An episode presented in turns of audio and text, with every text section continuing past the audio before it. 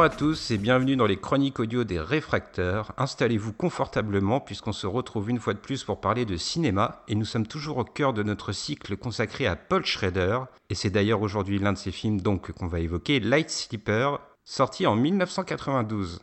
Pour m'épauler dans cette tâche, j'ai mon ami et mon collègue Gray Pigeon. Comment tu vas Gray Salut Spack, bah écoute je vais très bien. Très content de venir parler de ce film que j'aime beaucoup.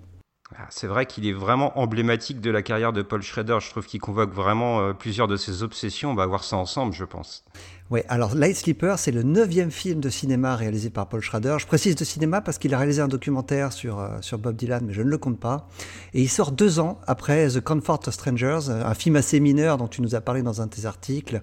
C'est mettait en scène un, un, bien pâle Rupert Everett qui cherchait lors d'un voyage à Venise à revitaliser son amour avec Natasha Richardson. Mais là, on va parler d'un bien meilleur film. Et d'ailleurs, je rebondis sur ce que tu dis à propos de Bob Dylan, puisque petite trivia avant qu'on se penche plus en profondeur sur Light Sleeper, Paul Schrader aurait beaucoup aimé que ce soit Bob Dylan justement qui signe la BO du film. Malheureusement, ils n'ont pas pu accorder leur calendrier, mais la musique reste tout à fait acceptable, je trouve. Ouais, ouais. Alors, Light Sleeper, on l'a dit, c'est sorti en 1992, c'est réalisé et écrit par Paul Schrader, et on retrouve dedans Willem Dafoe dans le rôle de John Letour, Dana Delany pour interpréter Marianne Just. Alors attends, je t'arrête, je t'arrête, on ne dit pas Dana Delany, on dit la sublime Dana Delany. Ah, autant pour moi, c'est vrai qu'elle est à tomber par terre, c'est bien vrai. Et puis enfin, il y a aussi Susan Sarandon dans le rôle de Anne.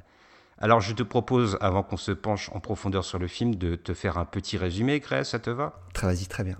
Eh bien, Light Sleeper, je dirais que c'est le destin de John Letour, donc un dealer de drogue qui arpente les rues de New York euh, de client en client, mais c'est aussi un personnage qui mène un peu sa vie de manière dilettante, je dirais. Il est un peu spectateur de sa propre existence et puis il va se retrouver confronté à une ancienne petite amie qui va lui rappeler son passé et qui va le replonger dans ses douloureux tourments à l'époque où il était un junkie, lui qui en est maintenant sorti. Et on va voir rapidement que leur amour ne va pas vraiment pouvoir s'accomplir et que la lourde empreinte du passé va peser sur eux. Voilà mon résumé. Est-ce que tu penses que j'ai plutôt capté le film, Gray Ouais, ouais, je pense bien. Mais après, il y a beaucoup, beaucoup de choses à dire, comme souvent avec Paul Schrader. Il y a plusieurs degrés de lecture. Et cette histoire d'amour entre les deux n'est pas que le seul intérêt de ce film. C'est certain. Alors, au moment où sort le film, on a retrouvé, toi et moi, des archives de Paul Schrader qui parlent d'une trilogie des Loners, une trilogie des solitaires, on pourrait traduire ça puisque Paul Schrader va clairement inscrire Light Sleeper dans la continuité de ce qu'il avait fait pour Scorsese avec Taxi Driver et pour ce qu'il avait réalisé lui-même avec American Gigolo. Cette trilogie, c'est comme ça qu'en parle Schrader au moment où sort Light Sleeper, mais on pourrait peut-être s'interroger, est-ce que finalement ces personnages solitaires et cette narration qui passe par une voix off, par un journal, ça n'est pas finalement ce qui unit presque tous les personnages de Schrader? Je trouve que depuis le début de notre rétrospective, on a toujours mis en lumière des héros tourmentés est très seul. Tout à fait. Euh, d'ailleurs, euh, Schrader explique que c'est un même personnage qu'on suit dans ces trois films. On pourrait même dire quatre si on inclut The Walker qui viendra après. Et on pourrait même aller jusqu'à 5 et 6 si on parle de First Reform et de, et de Card Counter, ces deux derniers films. Mmh. Mais, euh, mais on retrouve ce sentiment d'un héros un peu, un, peu solitaire dans d'autres films comme Hardcore, comme Rolling Thunder qui n'a pas réalisé également. Mais euh, oui, c'est vraiment, vraiment un de ses thèmes chéris. Hein. J'ai l'impression que c'est la, signature qu'il impose un peu à, tous ces, scénarios. Hein. Il y a un autre fil rouge qui est omniprésent dans le film, c'est le choix de l'acteur principal, William Dafoe. Il y a une vraie complicité entre lui et Paul Schrader, et je crois que tu as un peu travaillé le contexte et que tu vas pouvoir nous resituer un peu toutes les collaborations qu'ils ont pu faire. Alors au, moment où sort Light Sleeper, c'est leur premier film ensemble, en, euh, tout cas avec Schrader à la réalisation et, et Défaut euh, devant la caméra. Mais ils ont déjà travaillé ensemble, ils ont déjà euh, collaboré parce qu'ils se sont rencontrés sur le tournage de La Dernière Tentation du Christ de Martin Scorsese que Schrader a écrit. Et donc, Light Sleeper va être leur première collaboration avec Schrader derrière la caméra, mais ce ne sera pas la dernière, parce que six autres films vont suivre. Euh, mais euh, ces six autres films auront tous en commun que William Dafoe ne sera à chaque fois qu'un second rôle. Alors, ils vont jouer ensemble dans La Fiction, dont on va reparler ensemble en très peu de temps, mais également dans Autofocus, The Walker, Adam Resurrected, Dog Eat Dog, euh, avec Nicolas Cage, un film un petit peu oubliable, et, et tout récemment The Card Counter, qui sort euh, le 1er décembre en France. Alors on peut peut-être déjà souligner la qualité d'interprétation de Willem Dafoe. Alors c'est un peu un pléonasme dans ma bouche parce que moi c'est un acteur que j'aime énormément et qui m'a toujours beaucoup marqué. Je pense que c'est peut-être ton cas aussi, non? Ah ouais, là. Et puis il est exceptionnel dans ce film. Il est très juste d'émotion. Il porte l'émotion sur son visage. C'est oui, c'est peut-être un des loners qui m'a le, plus marqué, pour reprendre l'expression de Paul Schrader, euh, peut-être après Travis Bickle quand même, mais mais il est vraiment inscrit dans cette continuité. Alors ce qui m'a intéressé dans le film, c'est comment évolue ce personnage. Moi, j'ai vraiment eu le sentiment que c'était une espèce de fantôme qui traverse son ancienne vie. Avec cette reconnexion avec Marianne, son ancien amour, il y a aussi tout un lourd passif qui va venir s'inviter. Est-ce que c'est un personnage, d'après toi, qui renierait un peu ses démons, qui ferait une croix sur son passé de junkie et qui vivrait dans une espèce d'illusion permanente, qui n'est plus vraiment l'acteur de sa vie, mais qu'il est un peu passif dans son existence? Alors c'est pas vraiment la première fois hein, que Schrader nous amène à suivre ce type de personnage. Euh, alors je ne sais pas si euh, vraiment j'utiliserai la, la, même phraseologie que toi.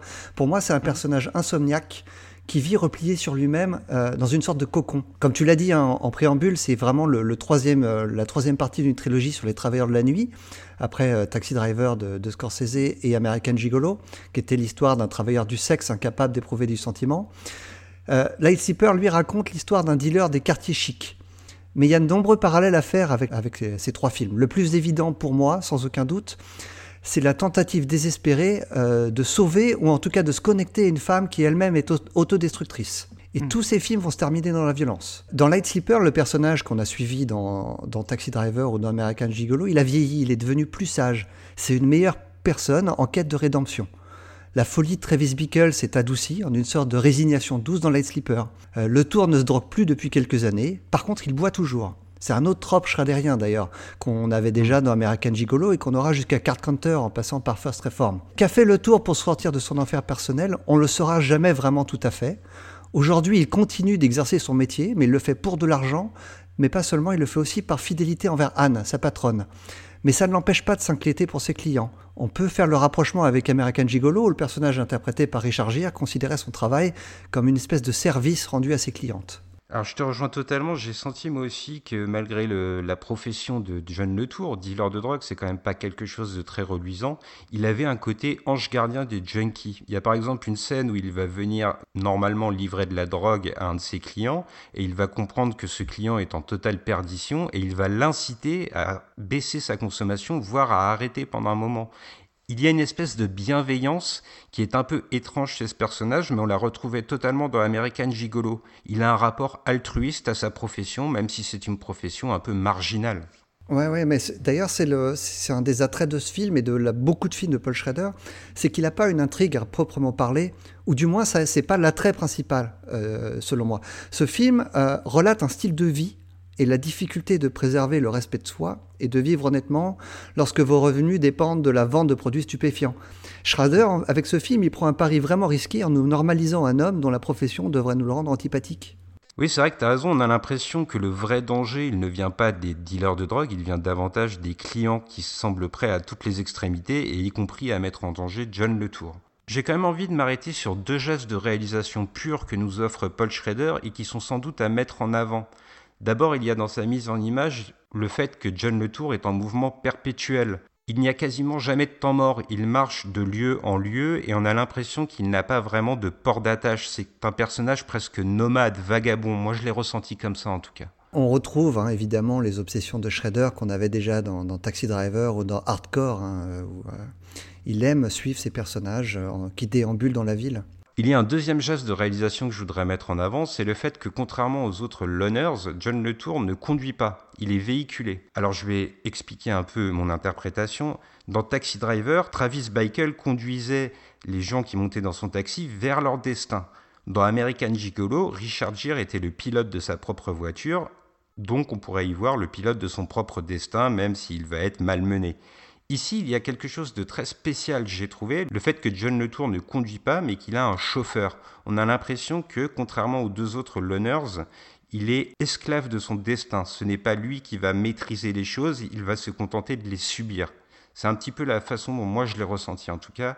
Et en plus, depuis, tu m'as montré une interview de Paul Schrader qui confirme un peu cette euh, analyse. C'est assez juste. Euh, on pourrait aussi considérer que puisqu'on on suit le même personnage euh, depuis euh, sur c'est le troisième le troisième film dans lequel Paul Schrader veut développer ce personnage. On peut également considérer que le fait pour lui d'avoir un chauffeur pourrait signifier une espèce d'ascension sociale, ce que le personnage ne confirme pas d'ailleurs dans le film. Il est, il est dans la précarité financière. Oui, on reconnaît ça à, à, sa chambre par exemple qui est complètement dépouillée et ça aussi c'est un geste très Schraderien dans de nombreux de ses films. On retrouve cette esthétique, ces chambres complètement vides. Ça va être par exemple omniprésent dans First Reform où il y a juste euh, un bureau et une chaise et un lit.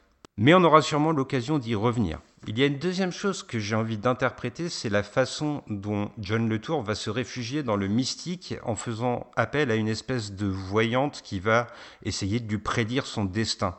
Là encore, j'ai senti moi que Defoe n'avait plus d'emprise sur sa vie et qu'il se réfugiait dans des choses euh, vraiment très euh, surnaturel. En fait, j'ai l'impression qu'il ne comprend plus son quotidien et qu'il est obligé de l'expliquer par une espèce de force supérieure, de sens du divin. D'ailleurs, on va, on va utiliser cette expression dans le film à un moment. John Letour, il est en quête de réponses et il ne les trouve pas, en fait, j'ai l'impression. Il est, il est, complètement perdu et les seules personnes qui peuvent l'aider, donc c'est soit le personnage de Dana Delany ou le personnage de Susan Sarandon, ont chacun leur propre agenda. Elles, elles ne peuvent pas l'aider. Il, il, est, il est démuni. Il est seul. Il est dans une grande ville complètement seul. Le fait qu'il soit passager de sa voiture contribue également à cette, sensation de solitude. Hein. Ah, absolument. Et donc tu parles de Dana Delany et c'est peut-être justement le moment de s'attarder sur son rôle à elle. Je me suis vraiment interrogé sur comment ressentir Marianne, c'est son nom dans le film, comment ressentir Marianne et sa trajectoire. Pour moi, elle a une part de vérité du film. On l'a dit, le monde de la drogue, de la vente de drogue surtout, est un peu idéalisé, mais j'ai l'impression que ce personnage-là, il nous ancre un peu plus dans la réalité. C'est une ex-junkie qui malheureusement va replonger à un moment du film. Et j'ai l'impression que Paul Schrader, là, il nous livre un regard sur le monde de la drogue qui est peut-être un peu plus juste, un peu moins dans la métaphore. Pour moi, la dualité entre elle et William Defoe, elle appuie un véritable contraste. Alors, je le souligne par encore un geste de réalisation, ce sont ces plans où Marianne et Willem Defoe sont réunis, mais où un élément du décor va en fait inscrire une espèce de ligne qui séparerait les deux personnages. Ça aussi, c'est quelque chose de très schraderien qu'on retrouve dans la plupart de ces films. Il y a aussi une deuxième chose, et là c'est un peu plus scénaristique, c'est le fait que leur histoire d'amour, elle est condamnée. Et d'ailleurs, c'est l'agonie de la mère de Marianne qui réunit John Letour et Marianne. Et finalement, au moment où Marianne va céder à John Letour, ça va presque être sa malédiction, le moment où elle va commencer à glisser et à retomber dans ses vieux démons. Mais tu m'as confié que tu avais peut-être un autre regard sur ce personnage. Oui, on l'a dit lors de nos précédentes émissions, euh, dans la première partie de sa carrière, Schrader ne s'intéresse pas beaucoup aux personnages féminins. Et euh, c'est à partir de la féline que ça va commencer à changer. Et, euh, le personnage de Marianne, c'est un des premiers personnages euh, dans l'univers dans schraderien qui est perçu comme un personnage profondément bon et beau, même s'il est également sur la brèche. Tu l'as dit, c'est une ancienne junkie, elle doit faire, elle doit faire face à la, mort à venir de sa mère, et le retour de Le Tour dans sa vie va achever de la détruire. Néanmoins, Schrader l'idéalise par la manière dont il la filme. Euh, Dana Delany est sublime dans tous les plans et Schrader veut nous la montrer telle que Defoe la voit et non telle qu'elle se sent. Le personnage est mort à l'intérieur et son destin est scellé. Mais Schrader n'en a que faire. Le tour l'adore et ne veut pas voir son mal-être. J'ai ressenti la même chose à la vision de The Comfort of Strangers avec Natasha Richardson. Sa nudité était belle et magnifiée, c'est la même chose avec celle de Dana Delany. Tout le contraire de ce qu'il a fait avec Hardcore, de ce qu'il fera avec The Canyons, où le vulgaire l'emporte. Je suis d'accord avec toi, c'est vrai que dans la manière dont Paul Schrader filme Dana Delany, il y a une espèce d'idéalisation, et finalement, le moment où il va casser cette idéalisation, ça va être le moment où le personnage de Dana Delany va être au plus profond du gouffre et où elle va vraiment replonger. Là, par contre, il va nous proposer une image d'elle où elle a le maquillage un peu délavé sur la figure, on sait qu'elle a pleuré, on sait qu'elle a repris de la drogue, et ça va vraiment être le point tragique du film. Et ça, confirme ce que je disais sur le regard que porte, euh, que porte le tour sur elle. quand on, quand on, un, plan de coupe revient sur le visage de Willem Dafoe, on voit tout de suite sur son visage qu'il est dévasté. Il sait qu'il est la cause de sa rechute. On l'a dit, le monde de la vente de drogue est un peu idéalisé et ça va passer par un autre personnage, celui de Anne, interprété par Suzanne Sarandon. Et là, moi personnellement, j'ai eu un petit problème avec ce que nous propose Schrader il y a une espèce de jeu d'exagération qui ne fonctionne qu'à moitié pour moi, et les scènes de fraternité entre dealers sont assez problématiques. J'en ai une particulièrement en tête, c'est celle où John Letour va acheter un flingue auprès d'un de ses contacts, et où véritablement on va avoir une espèce de fraternité, on va se taper dans le dos, on va être bien sympa entre nous. Je comprends ce qu'a voulu exprimer Paul Schrader, mais je ne suis pas sûr d'y souscrire totalement. Le fait de retranscrire ce monde un peu problématique, cette société parallèle à travers une idéalisation, moi, ça m'a un peu gêné. Et ça passe vraiment par le personnage de Susan Sarandon, j'ai l'impression. Ouais, le, film est vraiment pour moi très aride euh, et sans, humour. Et le personnage de, Susan Sarandon est à cette image. Elle est, elle est désabusée. Elle ne rêve que d'une chose, c'est de normaliser son existence, un peu à la manière de Le Tour d'ailleurs. Euh, hmm. elle, aime être devenue riche grâce à la drogue, mais elle sait que cette vie n'est pas acceptable, ou du moins qu'elle ne veut plus l'accepter. Et elle rêve de se lancer euh, dans une hypothétique carrière de vendeuse de cosmétiques. On ne sait pas vraiment d'ailleurs si c'est illusoire ou si elle, y arrivera réellement, ou si elle y croit réellement. Mais ce que, l'on sait, c'est que le tour est dépendant euh, de Anne financièrement. mais il souhaite néanmoins qu'elle réussisse, mais on sent également une crainte de sa part, comme s'il comprenait que son envie, son besoin de sortir de sa vie de criminel était voué à l'échec. C'est un film extrêmement noir et pessimiste qui, laisse supposer qu'il euh, n'y a pas vraiment d'espoir en dehors du monde de la drogue pour ces personnages. C'est en ça que je trouve le message de Schrader un peu problématique. C'est vrai qu'on a l'impression que Susan Sarandon est parfois bercée d'illusions, alors que John Letour, dans le film, lui, ne fait aucun plan sur l'avenir. Il a l'impression finalement qu'au moment où Anne va se retirer, ce sera la fin pour lui, mais il n'a pas vraiment de plan clair. Il évoque une carrière dans la musique, mais à laquelle il ne croit qu'à moitié. Il y a une relation de dépendance, c'est vrai, je te rejoins totalement là-dessus. Un autre personnage extrêmement important dans l'histoire de ce film, c'est la ville elle-même de New York et comment elle est représentée. Absolument. Moi, il y a quelque chose qui m'a marqué, c'est le fait que cette ville de New York, au moment où se déroule Light Sleeper, elle est en proie à une grève des éboueurs. Et du coup, il y a des poubelles partout. On a l'impression, pardonnez-moi le mot, que la ville de New York est complètement en train de dégueuler tout ce qu'elle a de plus pourri. Alors d'ailleurs, sur le tournage, ça a été un problème parce qu'en fait, les éboueurs de New York étaient un peu trop professionnels et avaient tendance à nettoyer les décors de Paul Schrader sans lui demander, ce qui est assez amusant.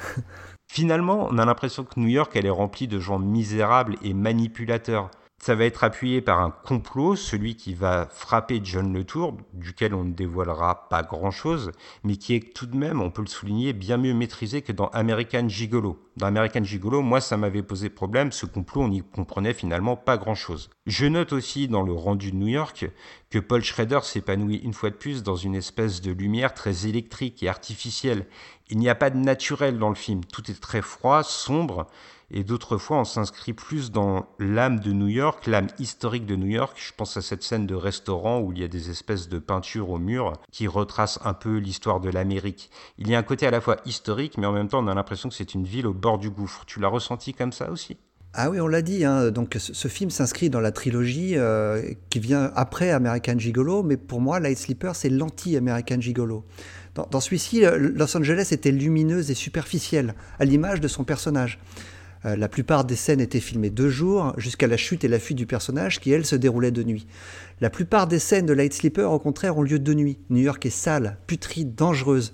Et le personnage de Le Tour n'est plus en accord avec cette ville. Il veut s'en évader. Travis Bickle et New York ne faisaient qu'un. Le Tour et New York sont, eux, extrêmement distincts. Je pense que Schrader n'aime pas ce New York. Ça n'est pas la première fois qu'il filme cette ville pour ce qu'elle est et non pour ce qu'elle pourrait représenter. Hmm. De Hardcore déjà, il montrait la ville dans ce qu'elle a de plus avilissant. On l'a dit en introduction, Light Sleeper sort juste après The Comfort of Strangers, dans lequel il nous montre une Venise lumineuse et mystérieuse. Les deux personnages veulent s'y perdre. New York, au contraire, est sombre et ennuyeuse pour le tour. Il cherche à s'en échapper. Alors il y a autre chose qui va appuyer le côté un peu putride et malsain de New York, c'est le fait qu'il y a eu une mort dans la ville, qu'on ne va pas réellement chercher de coupable, mais qu'on va tout de même l'imputer à Willem Dafoe. C'est juste une rumeur, un fait divers, mais ça va permettre à Schrader d'introduire un autre élément, le fait que la police et son inefficacité est complètement ouverte. Et ça, c'est assez symptomatique du cinéma de Paul Schrader, le fait que la police soit toujours un peu impuissante, j'ai envie de dire. On retrouve exactement la même scène d'ailleurs dans American Gigolo. Hein. Absolument, oui. Il y a quand même une scène, moi, qui m'a interpellé. C'est une scène où John Letour, ça n'a l'air de rien, mais c'est une scène où John Letour est dans un lavomatique, il fait sa machine, et il regarde en fait un policier qui le suit à travers la vitrine, sauf qu'entre lui et le policier, il y a une personne normale, une personne qui ne vient pas du milieu de la drogue, qui a l'air d'être une personne tout à fait lambda. Et cette personne va regarder John Letour et lui dire Mais qu'est-ce que tu as à me regarder?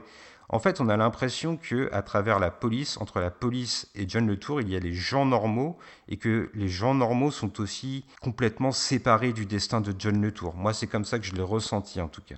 Et finalement, c'est peut-être là qu'on retrouve le plus le caractère des loners, le fait que ce ne soient pas des gens normaux, ce sont des gens marginaux, des gens qui vivent dans une espèce d'autre existence, une existence un peu, on va pas dire de rêverie parce que c'est souvent des cauchemars, mais en tout cas, ils ne sont pas inscrits dans le réel comme on peut l'être euh, toi et moi, Gré Pigeon. J'ai l'impression qu'avec ce travail autour des loners, c'est vraiment ça que cherche à nous dire Paul Schrader et que Light Sleeper en est vraiment l'un des plus vibrants exemples. Voilà pour notre tour d'horizon autour du film, et puis il ne nous reste plus qu'à donner une petite note à Late Sleeper. Alors, quelle est la tienne, Gray? Alors tu m'as bien briefé avant l'émission pour euh, bien me dire que je n'étais pas autorisé à mettre des demi-notes, donc je ne pourrais pas donner mon 6,5, je me contenterai donc d'un 6 sur 10. Eh bien, j'ai exactement la même note, c'était celle qui m'est venue, comme quoi tu vois, on est vraiment connectés et on a raison de se pencher ensemble tous les deux sur Paul Schrader. Et je te remercie encore une fois, même si désormais tu es un réfracteur de l'implication que tu as mis dans, dans ton travail, puisque tu as même vu plus de films de Paul Schrader que moi. Tous, ou presque. Ah là là, quel complétiste.